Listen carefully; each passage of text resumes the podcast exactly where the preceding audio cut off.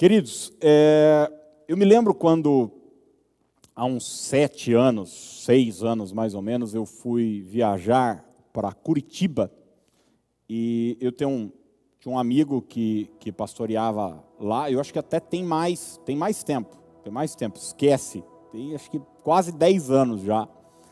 E o pastor Luciano e um outro amigo é, era supervisor, supervisionava a área lá de, de Curitiba. E eu estava sempre lá, pelo menos a cada três meses eu ia para lá, ia pregar, às vezes ia passar, passar tempo lá só para passear, poder estar com eles. É, já fomos de férias com a família. Mas eu nunca me esqueço de uma das vezes que nós fomos, estava é, naquela, naquele impasse. Como é que a gente vai? Vai de avião, vai de carro, se vai, vai por onde? E eu falei, não, vamos de carro, vamos de carro, vamos de carro e tal. É, na verdade, eu estava sem grana, né? Então, é, não tá querendo gastar com, com passagem, nem tinha. E daí nós fomos, fomos de carro. E deu um acidente lá na, na serra. E, gente, esquece. Quando tem um problema ali na, na pista, né, na Regis Bittencourt, para, assim, mas para de, desce do carro e esquece, né? Vai ter que esperar bastante tempo e ainda a pista estava em obras. E eu me lembro que a gente foi, foi muito legal. Depois, né, saímos, conversamos, batemos papo, fomos em culto, pregamos. E depois, na hora de retornar, um dos, dos amigos falou assim: ó, só me prometa uma coisa: nunca mais a gente vem desse jeito. Nunca mais a gente vem desse jeito. Interessante é que estar lá em Curitiba foi muito bom, mas a ida foi horrorosa. Viagem demorou, trânsito, acidente na pista e uma demora de, de enlouquecer. E muitas vezes a nossa vida é assim, né? O destino, a chegada é até legal, mas a caminhada uh, não é boa. E desde quinta-feira eu tenho falado sobre, sobre isso, sobre a importância da caminhada. Deus é aquele que não só se interessa pelo lugar onde nós vamos chegar, mas a maneira como nós chegaremos até esse lugar. A caminhada, a trajetória, a viagem para Deus é importante, né? Para Deus os meios, os meios, uh, o fim, perdão, jamais vai ser uma justificativa para os meios. Pelo contrário, a chegada tem que ser boa, mas também a trajetória precisa ser boa. E nesses últimos cultos, tanto na quinta quanto hoje pela manhã, eu falei sobre quatro caminhos, quatro estradas que a gente deve, deve fugir e eu vou só citá-las aqui. Depois, se você não esteve com a gente na, nas últimas reuniões, a mensagem está gravada, eu vou pedir para você dar uma olhada lá, tanto quinta como hoje de manhã, a primeira parte e a segunda parte. O primeiro caminho que eu falei foi sobre o caminho espaçoso. O caminho espaçoso, aquele citado por Jesus no Sermão da Montanha, né? A porta estreita e a porta larga. Essa porta estreita leva para um caminho estreito, mas que desemboca em vida e o caminho largo que começa na porta larga que nós é, escolhemos, que é o caminho onde não existe renúncia, não existe sacrifício, nada disso, ele vai nos levar para destruição. Fuja dessa estrada onde você não precisa abrir mão de nada, onde você não tem sacrifício, onde o seu prazer é o mais importante. Falamos também na quinta sobre o caminho de Caim. Né? É, existe até um verso é, denotando juízo sobre esse caminho, dizendo: ai daqueles que escolheram o caminho de Caim. O caminho de Caim é o caminho onde Deus não é prioridade, onde Deus está na minha agenda, mas nunca em primeiro lugar. Caim até leva oferta, ele vai para o culto, mas ele vai no fim de uns tempos. E como hoje, infelizmente, muitos religiosos é, encaram e entraram pelo caminho de Caim. Eles até vêm para o culto, eles até ouvem a palavra, eles até ofertam, eles até é, contribuem, eles até oram, eles até leem a Bíblia, mas jamais como prioridade, como primícia nas suas vidas. Não, Deus é só um detalhe. Minha, minha atividade física é mais importante, minha família é mais importante, meus negócios são mais importantes. Enfim, esse é o caminho de Caim. Hoje pela manhã falamos sobre mais outros dois caminhos: o caminho da falsidade, onde a mentira sempre será um instrumento para me ajudar a chegar no meu objetivo. Então, esse é um caminho extremamente perigoso, onde a Bíblia diz: foge desse caminho, foge desse caminho. O pai da mentira é o diabo. Toda mentira nasceu no inferno. Toda mentira nasceu no inferno. E terminamos hoje de manhã falando sobre o caminho de Balaão, que é o camarada lá da jumenta que alugou seu dom espiritual por honra, por dinheiro, por vantagem, por lucro. E sempre que nós entramos na estrada da vida, sempre pensando o que é que eu vou ganhar com isso, a gente está na estrada errada. Né? A Bíblia nos chama a ser uma fonte e não um lago uma fonte a jorrar, né? e jamais é, pensar no que eu vou ganhar, no que eu vou receber, mas sempre olharmos para a vida nessa atitude generosa. Eu já vi muita gente reclamar: Poxa, eu fui em tal igreja, é, ninguém me abraçou. Daí eu às vezes pergunto para a pessoa: E você abraçou alguém? Ah, fulano não me cumprimenta. E a pergunta é: E você cumprimenta? Porque às vezes a gente está sempre pensando só no que os outros podem e devem fazer para a gente, mas a questão é: e eu? Faço alguma coisa para abençoar os outros? Então, o caminho de Balaão é esse caminho egocêntrico, está sempre pensando em si. Mas a pergunta que fica para nós é: qual é a estrada correta? Se eu devo fugir desses caminhos, e eu já sei que ao tentar, ao ver essas rotas surgirem na minha na minha jornada vai ter sempre uma plaquinha assim de não entre por aqui, não entre por aqui. Qual caminho eu devo escolher? Evangelho de João, capítulo 14, nós vamos ler do verso 4 até o verso 6. E o texto diz assim: João 14, 4 em diante. Vós sabeis o caminho para onde vou. Disse-lhe Tomé: Senhor, não sabemos para onde vais. Como saber o caminho? Respondeu-lhe Jesus: Eu sou o caminho, a verdade e a vida. Ninguém vem ao Pai senão por mim. Respondeu-lhe Jesus: Eu sou o caminho e a verdade e a vida, ninguém vem ao Pai senão por mim. E nesse domingo à noite, no fechamento dessa mensagem, eu quero dizer isso para você. Jesus, o único caminho. Jesus, o único caminho, a gente até acabou de cantar isso aqui, sem combinar, sem nada, tem tudo, tudo, tudo a ver com ele. Jesus se coloca como a rota que nós devemos seguir, como a estrada pela qual nós devemos andar. Jesus é esse acesso, não uma alternativa. Jesus é a alternativa, o único caminho. Você que é um estudioso da língua portuguesa vai entender que um, é, Jesus não se coloca como um caminho, mas como o caminho, como o único, como o único acesso até o Pai.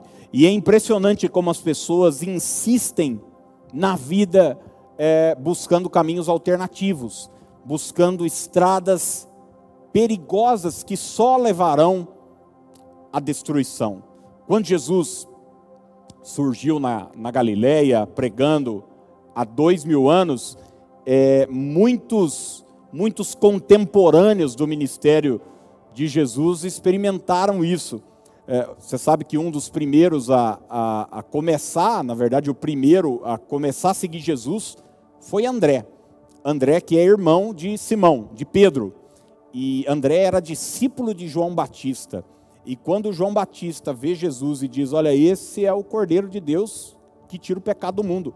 Então André vai atrás de Jesus. E depois de passar um tempo com Jesus, olha o que a Bíblia diz, João 1, 41. O primeiro que ele encontrou foi Simão, seu irmão. E lhe disse: Achamos o Messias isto é, o Cristo. Nós achamos o Messias, nós encontramos aquilo que nós estávamos procurando. É uma pessoa, Jesus de Nazaré. Filipe também viveu essa experiência. João 1, 45 diz assim: Filipe encontrou Natanael e lhe disse: Achamos aquele sobre quem Moisés escreveu na lei e a respeito de quem os profetas também escreveram, Jesus de Nazaré, filho de José. Você vê que o papel dos apóstolos foi sempre apontar para Jesus o caminho. Apontar para Jesus o caminho. Eu fico muito feliz, gente, muito lisonjeado quando alguém chega e me elogia, falando: Poxa, pastor, eu gosto de ouvir é, o senhor pregar, gosto de ouvir sua palavra e tal, mas olha, eu, o meu papel é só único, eu sou uma placa indicativa, mostrando o caminho é esse, o caminho é Jesus. Eu, eu sou fascinado não pelo que acontece nas seitas, mas pelos mecanismos é, até demoníacos que os líderes de grandes seitas atuais e do passado utilizam para fazer as pessoas comerem na mão deles. Eu assisti duas na, no Netflix tem, tem alguns meses e assim impressionante, né? Como é que muitos líderes se colocam como o caminho. Então quem não me segue está fora. Quem não me segue está amaldiçoado. Quem não me segue, eu sou o homem de Deus para a sua vida. Para Não, nós só somos uma placa indicativa para o caminho, que é Jesus. Para o caminho. Você se lembra de João Batista, quando ele surgiu pregando? Uma multidão no deserto, aquele cara todo estranho, vestido de pele de camelo, cinto de couro, comendo gafanhoto e mel, batizando as pessoas, todo mundo ia para o deserto ouvir João, daí todo mundo estava falando, mas quem que é esse cara? Quem que é esse cara? Quem que é esse cara? Ele disse, eu só sou uma voz que clama no deserto, preparando o caminho para o Senhor. Eu só estou preparando o caminho para o Senhor. Ele está o tempo todo dizendo, vai chegar depois de mim, aquele que, olha, eu, eu não sirvo nem se fosse nos dias de hoje, João Batista ia dizer, nem para engraxar o sapato dele. Mas ele diz: Eu não, não sirvo nem para desatar as sandálias dos pés dele. É ele, é ele. Lembra da voz no céu, ali no monte da, transfiguração? O, o pai dizendo naquela nuvem: Este é o meu filho. A ele ouvi. O caminho não é Moisés, o caminho não é Elias, o caminho é Jesus. O caminho é o Senhor. E existem pelo menos três marcas desse caminho, três características dessa estrada, dessa trajetória, que eu quero olhar e pensar com você hoje, hoje à noite. A primeira delas é que esse é um caminho alto.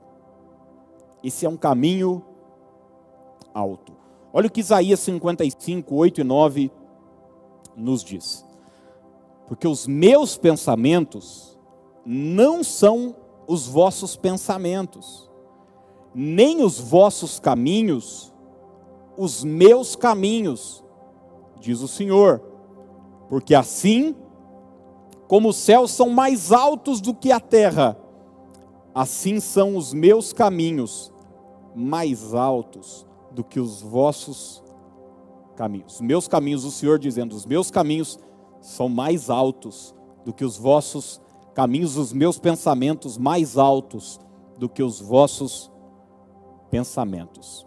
A caminhada com Jesus, o caminho quando eu escolho Cristo é um caminho alto. Nessa caminhada não existe mais espaço para mediocridades.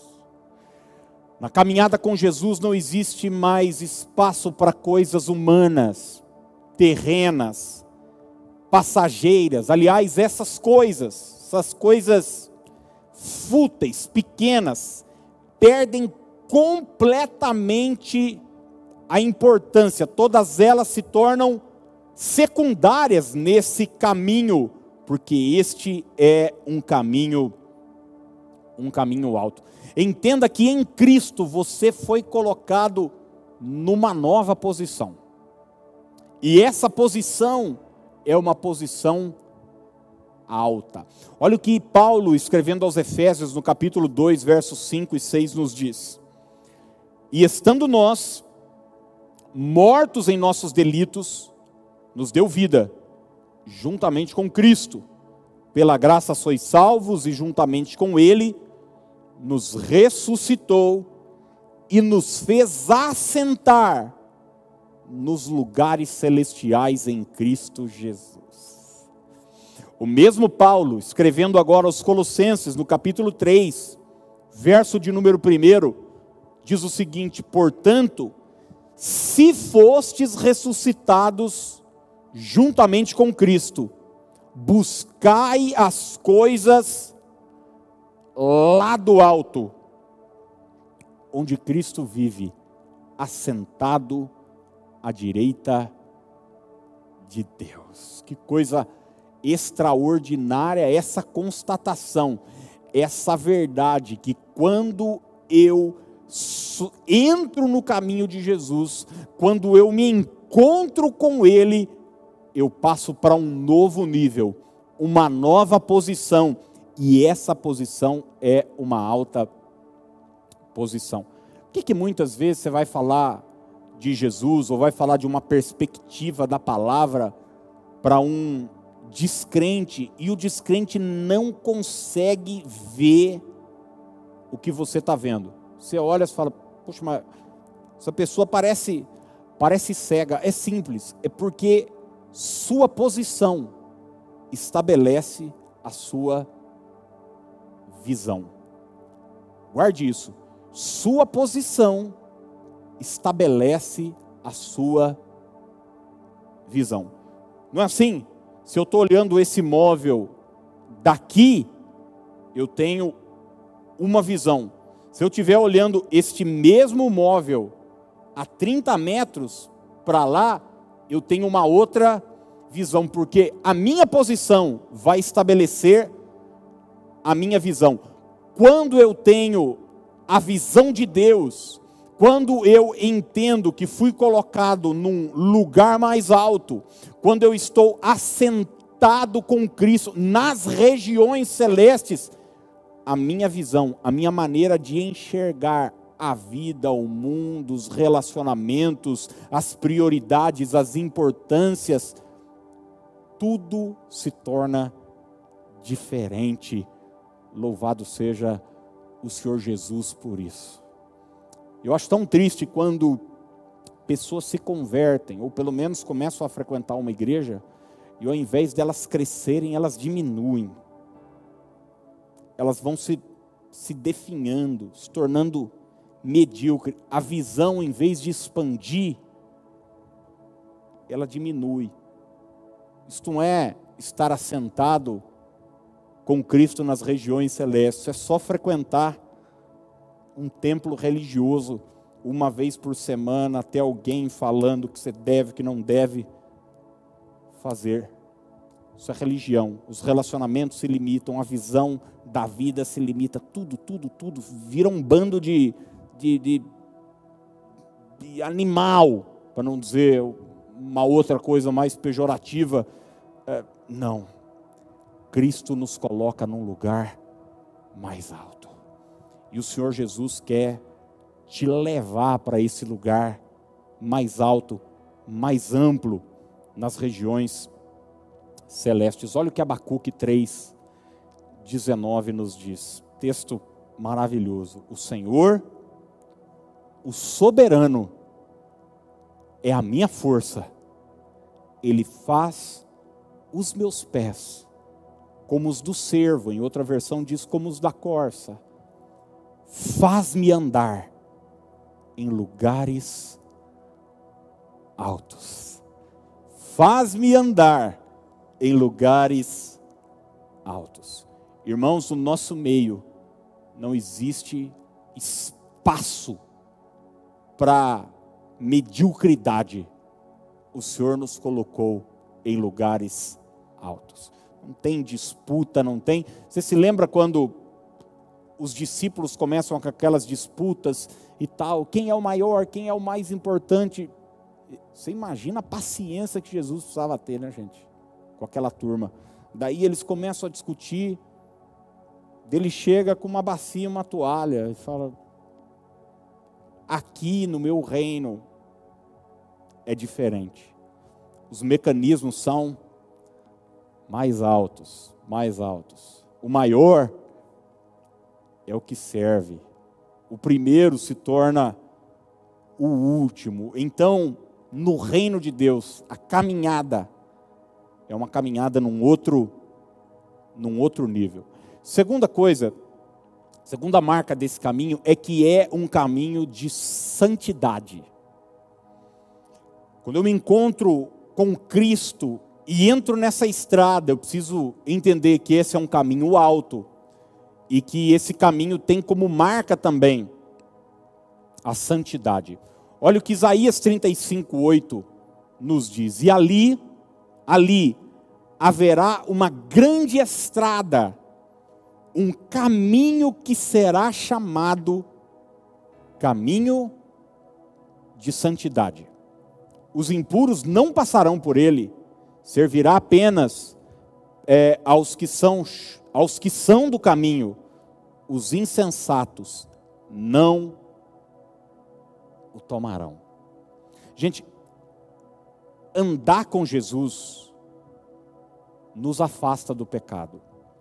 Eu tenho, eu tenho me preocupado com um tipo de evangelho que tem sido pregado, infelizmente, tem crescido muito, mas não é de hoje, viu gente? Você vai olhar é, as cartas de Paulo, você vai olhar as cartas de Jesus a, aos anjos né, da igreja é, no Apocalipse, isso já era uma coisa recorrente no início de, de tudo, onde as pessoas, ao se converterem, elas distorcerem uma bênção chamada liberdade. Então, eu me lembro, há muitos anos surgiu um, um pastor e eu conheci assim de longe, e ele falava muito sobre essa liberdade em Cristo, essa liberdade em Cristo. Ele começou a, a regimentar um grupo até considerável de discípulos, e é interessante que a mensagem dele fazia sentido mas que os seus seguidores se tornavam pessoas piores e não melhores. Se tornavam pessoas que o casamento ia acabando, que a pessoa nunca frequentou ambientes ruins e agora ela entendeu a liberdade em Cristo como agora eu posso ir para onde eu quiser ir, eu posso me relacionar é, de forma imoral sexualmente, saio com um, saio com outro. Não! O caminho com Jesus é um caminho de santidade. Nós precisamos entender, e uma coisa precisa ficar clara de uma vez por todas: Jesus nos libertou do pecado e não para o pecado. Aliás, se você ler Romanos 6 e 7, e 8, que Paulo está falando sobre essa liberdade, sobre essa luta da carne e do espírito, ele está corrigindo isso na cabeça dos romanos. Olha, nós fomos libertos do pecado e não para o pecado. É o pecado que nos prende e Jesus nos liberta. Nos liberta para quê? Para uma vida, para uma caminhada, para uma trajetória de santidade. É muito comum, você vai ver, Jesus se encontra com as pessoas ele perdoa as pessoas? É claro que ele perdoa as pessoas. Onde abundou o pecado, superabundou a graça. E Paulo vai falar lá na frente: é por causa disso que a gente vai pecar mais? Não, pelo contrário. É por causa disso que nós seremos livres para viver em santidade. Daí Jesus, depois de perdoar a pessoa, depois de dizer, mulher, onde estão os teus acusadores? Não, ninguém te condenou? Ninguém me condenou. Eu também não te condeno. A conversa termina aí? Não. Não conversa continua e as últimas palavras de Jesus é: vai e não peques mais. Vai, você está livre agora. Mas tem uma coisa: não peques mais. Quando ele se encontra com um paralítico, aquele da beira do tanque de João 5, no templo, em João 5, lá no versículo 14, Jesus disse para ele: Olha, olha que já estás curado não peques mais, para que não te suceda coisa pior. A caminhada com Jesus é uma caminhada de santidade, de vida reta, de vida separada. Hebreus capítulo 12, verso 14, a parte B do versículo diz o seguinte: sem santidade, ninguém verá o Senhor. Sem santidade, ninguém verá o Senhor. Eu sei que está fora de moda, eu sei que normalmente hoje em dia não é pregado, eu sei que muitas igrejas viraram um supermercado dizendo na segunda você vai porque segunda é dia de você receber isso, na terça é dia de você receber aquilo, na quarta é dia de você receber aquilo outro, e as pessoas vão fazendo suas escolhas.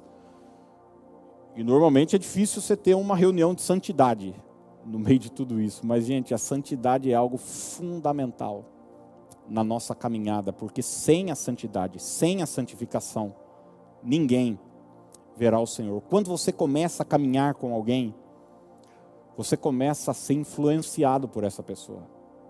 Você começa a tomar os traços, as marcas, o caráter dessa pessoa. Sua fala muda, sua visão em relação ao próximo muda, seus valores mudam. E quando a gente entra nessa estrada com Jesus, nós passamos a, a, a ver a vida como ele vê. Aliás, foi isso que ele fez aqueles três anos e meio com aqueles discípulos impactar a vida daqueles homens, com a sua caminhada, com o seu jeito de andar. Jesus, o Santo de Israel. E são esses mesmos apóstolos, como Pedro, por exemplo, que vai escrever lá na frente: Sede santos, porque o Senhor vosso Deus é santo. Gálatas 2:20, Paulo disse o seguinte: Logo, já não sou eu quem vivo, quem vive, perdão, mas Cristo vive em mim. E esse viver que agora tenho na carne, vivo pela fé no Filho de Deus que me amou e a si mesmo se entregou por mim. Para eu passar para o último, terceiro e último tópico da mensagem, eu quero fazer uma pergunta para você. A sua santificação tem influência na hora de você tomar as decisões na caminhada da sua vida? É, estar longe do pecado, daquilo que desagrada a Deus, daquilo que fere a palavra de Deus, é levado em consideração por você na hora de você decidir um relacionamento, na hora de você decidir é, uma forma de, de, de agir, ou de pensar, ou o que falar, ou o que deixar de falar.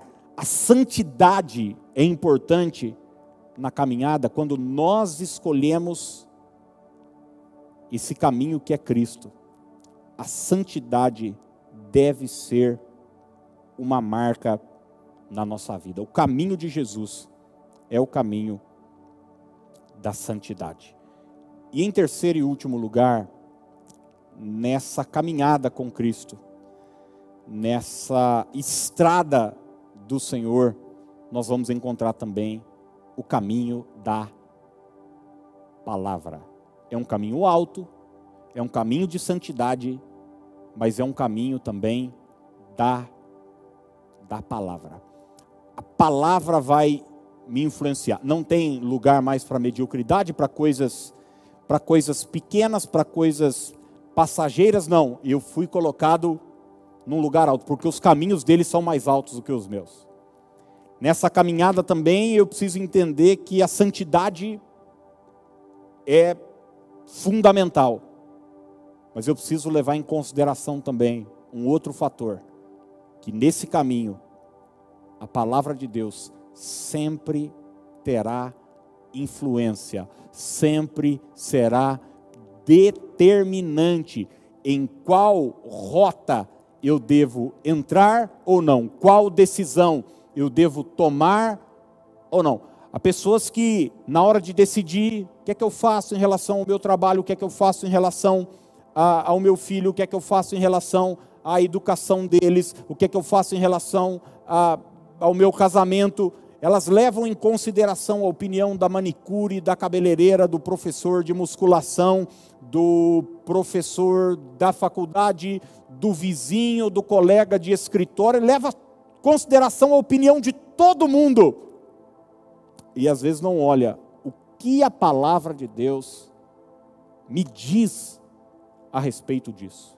O que, a Bíblia diz? Oh, gente, porque eu sou um senhor já de 38 anos Completei quinta-feira.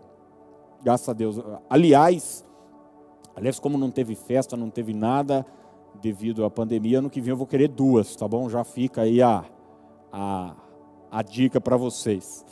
É, eu até brinquei com o pessoal, achei que ia chegar no, no, culto quinto, eu achei que ia chegar aqui, ia ter uma festa, ia ter umas 400 pessoas aqui com serpentina e bolo e todo mundo querendo me abraçar, mas não deu não foi assim. Uh, mas assim, a gente muitas vezes, na nossa, na nossa caminhada, na nossa trajetória, no nosso andar com Deus, a gente leva em consideração todas as opiniões. E como eu disse, eu já tenho uma certa idade para dizer para você o seguinte: que as opiniões humanas, a visão de mundo do homem, elas oscilam, elas uma hora pensam de um jeito, outra hora de outro, agora a moda é tal coisa, agora a moda é tal coisa. Olha, a palavra de Deus é um lugar seguro, viu? Não seja cobaia, não seja um experimento na mão de pessoas, não. Os céus vão passar, a terra vai passar, mas as minhas palavras jamais passarão. Não fica andando pela cabeça dos outros, não. Que essa é uma estrada que vai te levar em nada. Eu vejo, eu vejo pessoas que não têm o mínimo de autoridade, muitas vezes, querendo aconselhar. Aliás, as pessoas que mais falam, que mais dão conselho e tal, às vezes é porque estão querendo resolver uma coisa que na vida delas não é resolvida. Seja honesto, gente. Tem coisa mais fácil do que resolver a vida dos outros? Hã? Tem ou não? Que coisa mais simples. E a minha vida? Ah, não, daí eu tenho minhas justificativas, eu tenho tudo. Então, escolha sempre a palavra, porque a palavra é uma direção segura. Olha o que o salmista disse, Salmo 119, verso 105, um versículo que eu sou apaixonado. Lâmpada para os meus pés é a tua palavra. E luz para os meus caminhos. A palavra é luz para os meus caminhos. Eu gosto muito de dirigir à noite. Eu gosto bastante de dirigir. E eu gosto de dirigir à noite. Muitas vezes, quando a gente saía de férias e tal, falar para Dani: ó, vamos fazer o seguinte, vamos sair, acabou o culto, a gente sai. Sai à noite e tal. Eu gosto. Mas eu gosto de dirigir à noite, gente, em estrada bem iluminada. Dirigir à noite em estrada sem iluminação, aqueles lugar, aquele breu. Deus me livre, ninguém merece. Com a palavra de Deus a gente tem essa garantia, eu não vou ficar perdido. Eu não vou precisar temer. Eu vou enxergar. Eu vou ter direção. Nesse caminho nós teremos luz e clareza. E quem proporciona luz e clareza é a palavra de Deus. Tanta gente perdida, né? Não sabe o que fazer, não sabe que decisão tomar, não sabe isso, não sabe. O meu povo está sendo destruído porque lhe falta o quê? Conhecimento. E eu faço uma pergunta para você: a palavra de Deus influencia nas decisões que você toma nessa caminhada que é a vida, nessa viagem que é a vida. Você olha para a palavra, e quando eu falo palavra, eu não estou falando de caixinha de promessa, viu gente? E quando eu falo para a palavra de Deus, eu não estou falando para aquele profeta que você fica ligando, para a irmã Joaquina, o irmão João, ou qualquer outra coisa, para ver, eu quero ver é, o que palavra Deus tem para mim. Isso aí é uma espécie de é, tarô gospel. É o mesmo mecanismo, é o mesmo funcionamento, só tem uma cara melhor. Eu estou dizendo conhecer a palavra de Deus, mergulhar na palavra de Deus, se enfiar na palavra de Deus. Jesus vai falar sobre a parábola do semeador, ele vai falar de uma semente que cai na beira do caminho, de uma semente que cai num solo rochoso, de uma semente que cai entre os espinhos, mas ele vai falar de uma semente que cai numa terra boa, numa terra fértil, que a gente possa escolher esse essa bússola para a nossa vida para a nossa direção. Gente, não tem nada, não tem nada melhor do que a palavra de Deus.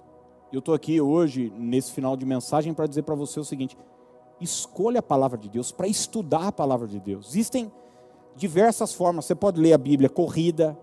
Eu normalmente vou te dar uma dica. O que, que eu faço? Às vezes eu leio, tomo um tempo para para ler de manhã e tomo um tempo para ler à noite.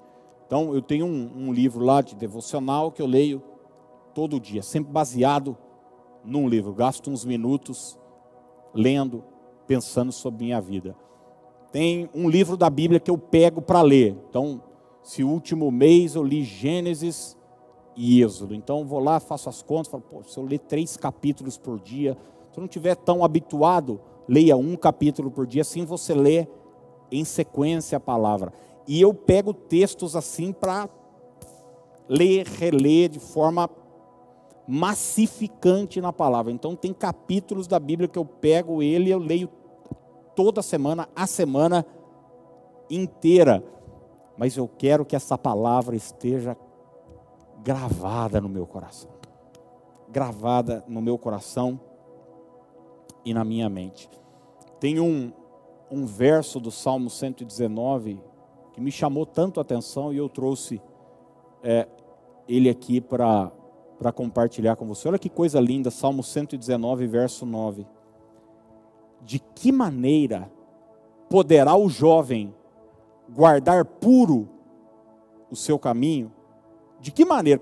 Como é que um jovem, como é que uma pessoa torna puro o seu caminho? Observando segundo a tua palavra.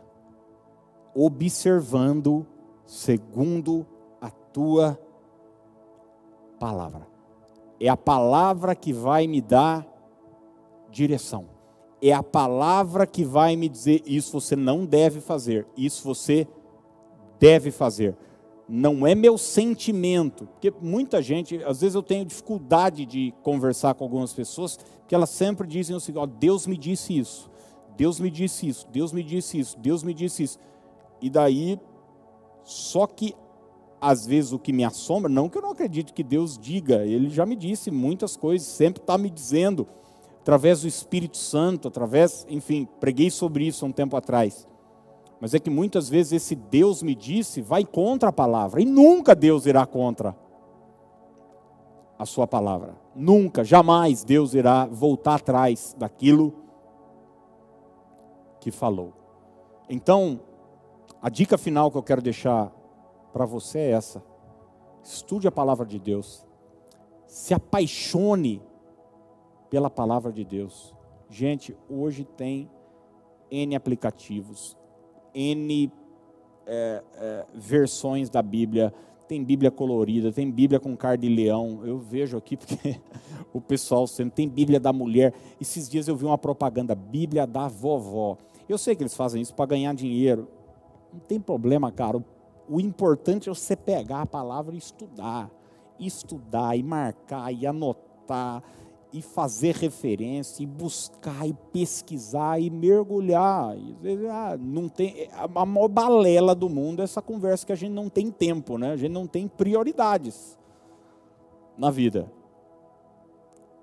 Mergulhe na palavra de Deus. Enquanto os irmãos chegam, eu quero terminar com o que, segundo Samuel 22, 31,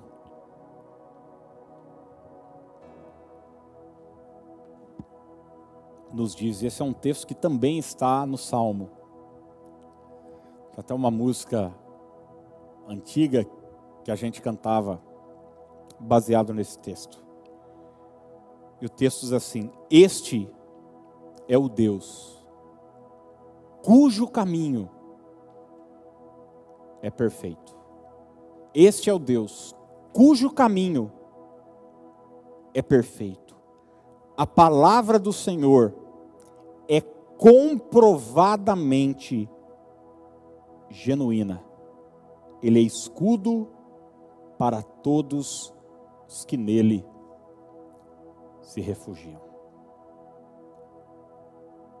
O caminho de Deus é perfeito. Gente, um dia, tudo isso aqui acaba.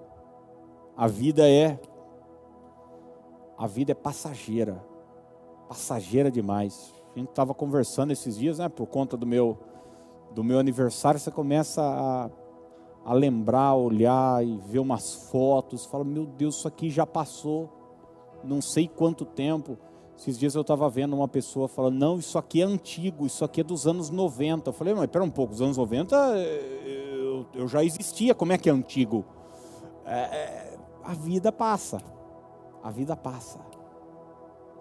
Eu pergunto: que caminho você vai escolher? Qual é a rota que você tem escolhido entrar? Qual estrada você decidiu caminhar? Meu convite para você hoje é dizer que existe um caminho perfeito, existe um caminho seguro. E esse caminho tem nome. Esse caminho é Jesus. É sobre Ele. Tem tudo, tudo, tudo. Sempre teve e sempre terá tudo a ver com Ele. Tudo isso aqui. Gente filmando, aparato, luz, câmera, internet, projeção, versículo, ministério de louvor, tudo, tudo, tudo que você está vendo aqui. É tudo para Ele, tem tudo a ver com Ele. Tudo é uma grande desculpa para a gente indicar para você a cruz do Calvário, o caminho que é Jesus. não, não erre o caminho. Não vá atrás de homens, não vá atrás de pessoas, não seja um experimento de pessoas que também estão perdidas. O caminho é Jesus. Nós vamos adorar o Senhor, depois o pastor Ricardo vai orar. E talvez orar com algumas pessoas que precisam hoje decidir sobre esse caminho, sobre entrar nessa rota, que é um caminho perfeito.